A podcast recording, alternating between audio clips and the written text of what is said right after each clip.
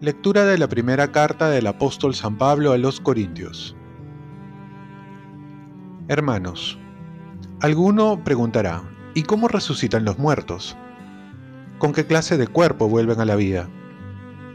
Necio, lo que tú siembras no llega a tener vida si antes no muere. Y al sembrar no siembras lo mismo que va a brotar después, sino un simple grano de trigo, por ejemplo, o de otra planta Igual pasa en la resurrección de los muertos, se siembra lo corruptible, resucita incorruptible, se siembra lo miserable, resucita glorioso, se siembra lo débil, resucita fuerte, se siembra un cuerpo animal, resucita un cuerpo espiritual. Pues si hay cuerpo animal, resucita también un cuerpo espiritual. En efecto, así es como dice la escritura, el primer hombre, Adán, fue creado como un ser viviente en cambio, el nuevo Adán es un espíritu que da vida. No es lo espiritual lo que primero aparece, sino lo animal. Lo espiritual viene después. El primer hombre hecho de tierra era terreno, el segundo hombre es del cielo.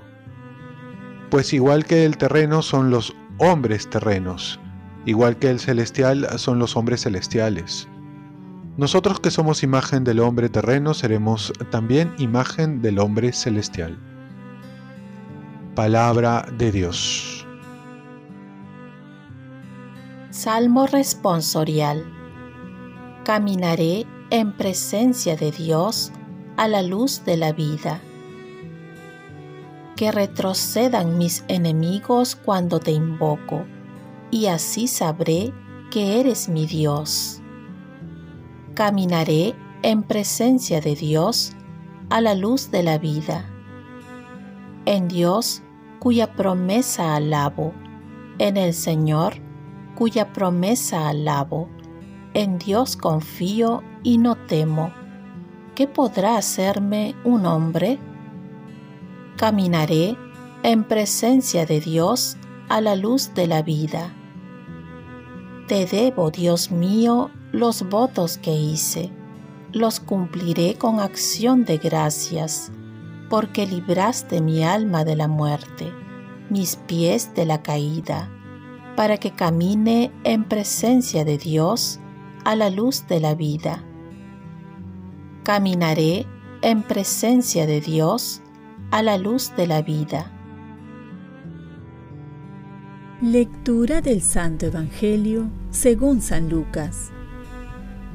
En aquel tiempo, se reunieron alrededor de Jesús mucha gente, y al pasar por los pueblos, otros se iban añadiendo. Entonces les dijo esta parábola.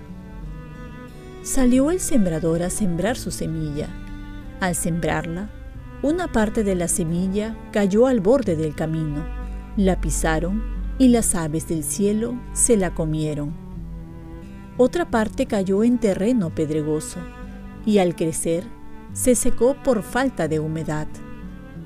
Otro poco cayó entre zarzas y las zarzas, creciendo al mismo tiempo, la ahogaron. El resto cayó en tierra buena y al crecer dio fruto al ciento por uno. Dicho esto, exclamó, El que tenga oídos para oír, que oiga. Entonces le preguntaron los discípulos, ¿qué significa esa parábola? Él les respondió, a ustedes se les ha concedido conocer los secretos del reino de Dios, a los demás solo en parábolas, para que viendo no vean y oyendo no entiendan. El sentido de la parábola es este. La semilla es la palabra de Dios los que están al borde del camino son los que escuchan, pero luego viene el diablo y arrancan la palabra de sus corazones, para que no crean y se salven. Los del terreno pedregoso son los que al escucharla reciben la palabra con alegría, pero no tienen raíz.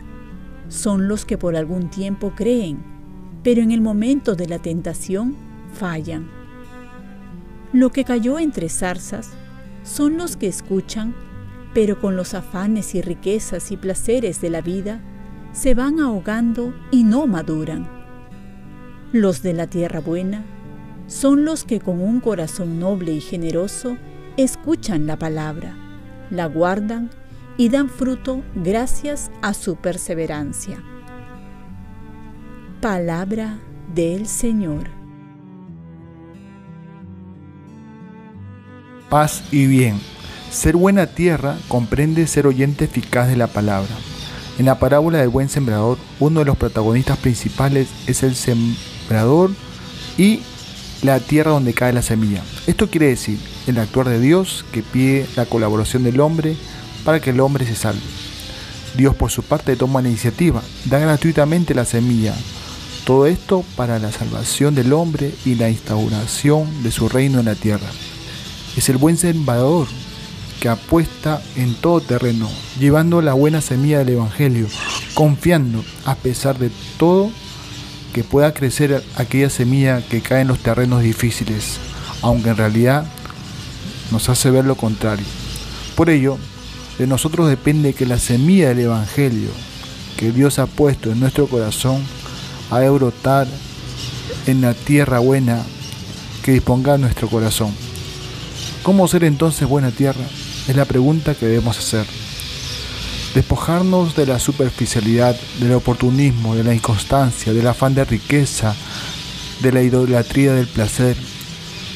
Y por otro lado, cultivar la oración, la constancia en la palabra de Dios, vivir en comunidad, si somos consagrados, o estar en una comunidad que nos lleve a Jesús para crecer en la fe, frecuentar los sacramentos, especialmente la Eucaristía, la confesión. Y con todo esto tener una buena dosis de paciencia con nosotros, porque así como la semilla toma su tiempo para brotar, crecer y dar fruto, así también el proceso de conversión en nosotros es lento y dura toda la vida. Oremos, Virgen María, ayúdame a hacer un buen terreno para dar muchos frutos para la gloria de Dios. Ofrezcamos nuestro día. Dios Padre nuestro, yo te ofrezco toda mi jornada en unión con el corazón de tu Hijo Jesucristo, que sigue ofreciéndose a ti en la Eucaristía para la salvación del mundo. Que el Espíritu Santo sea mi guía y mi fuerza en este día para ser testigo de tu amor. Con María, la Madre del Señor y de la Iglesia, te pido por las intenciones del Papa. Con San José Obrero, te encomiendo mi trabajo y mis actividades de hoy para que se haga en mí tu voluntad. Y la bendición de Dios Todopoderoso, Padre, Hijo y Espíritu Santo, descienda sobre ti. Cuenta con mis oraciones, que yo cuento con las tuyas y que tengas un santo día.